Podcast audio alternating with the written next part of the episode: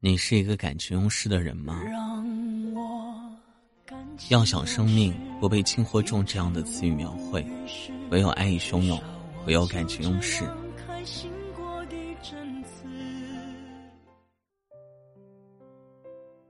给前任发我想你，看到回复我哭了。世界上最幸运的爱情，莫过于失而复得。但真的所有的人，都能拥有被上天眷顾的运气吗？那些曾经山盟海誓的恋人，真的都能有回到原点的勇气吗？我想不一定吧。就像年少时为爱疯狂的刘若英，她曾在《似水年华》中唱过：“爱为什么不能说呢？远方的你是否也和我一样爱着等着？我宁愿犯错，不愿错过。可是最终，他的爱情，还是在后来中错过了。有些爱。”一旦错过就不在。后来，我学会了爱，也学会了封存你的记忆，再也没有去触碰。不是害怕自己抑制不住思念的情绪，也不是害怕自己深夜手贱，而是害怕我突然回忆不起，我们曾手牵手在那条美食街上吃过什么。我害怕我早已忘记，我们曾在那个挂满许愿符的书上写了什么。我只记得那个冬天很冷，我把你的手握紧，然后不断的哈气。我只记得写完愿望之后，挨我一截的你，被我轻轻的抱起，把许愿符挂在了最高处。不知道山顶那个同心锁是否还在，也不知道书店那张明信片，有没有被老板娘换掉。昨天晚上无聊刷微博，看到一条有关前任的帖子，给前任发一句我爱你。你会收到什么样的回复？你会不会流泪？我想了一下，嗯，给前任发“我爱你”，这他妈不是自虐吗？想都不用想，肯定要么是被拉黑了，你的消息已被对方拒收；要么是被删除了，某某已开启了好友验证，你还不是他的好友；要么收到的回复。就是不早了，睡吧。再不济，就是连回复都收不到。然而，出乎我意料之外的是，那条微博竟然变成了大型土狗场。给前任发“我爱你”，收到的回复都是来复合的，比如“我们和好吧”，比如“我也爱你”，“我好想你”。不是说好的合格的前任都应该像死了一样吗？这咋还秀起了恩爱呢？不禁让人好生羡慕，真心羡慕你们这些可以回去的人。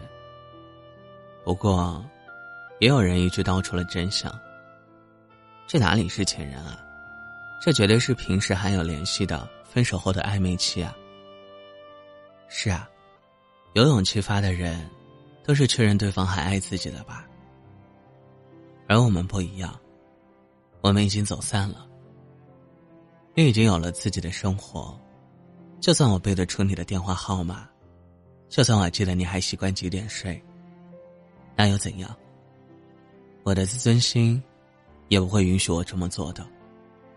当然，与其说是自尊心，倒不如说我自己没有信心吧。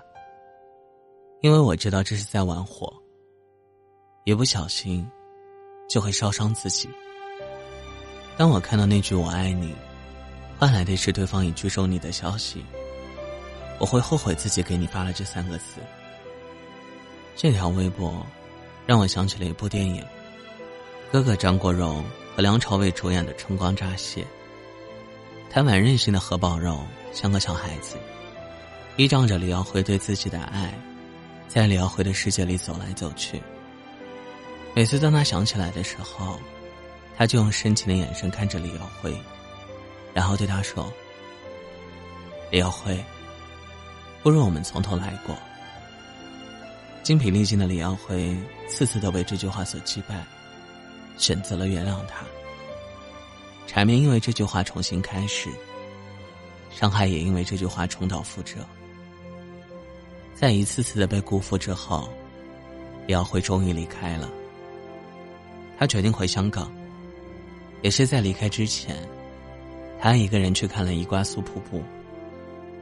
站在瀑布面前，他说：“我终于来到瀑布。”我突然想起何宝荣，我好难过。我始终觉得，站在这儿的应该是两个人。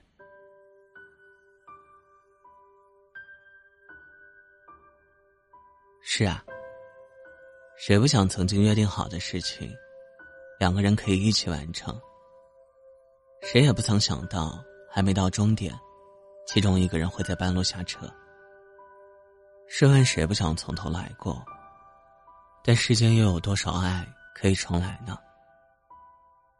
时光如同白马过隙，我们再也回不去了。既然回不去，我们又如何从头来过？如果还有机会，我会对你说：“我们重新来过吧。”但是现在已经没有机会了，那我只能一个人去看瀑布了。知道你有了新的生活之后，我只能打开飞行模式，关掉所有的网络，给你发消息。那条发送失败的消息和红色的感叹号会告诉我，我们已经不可能了。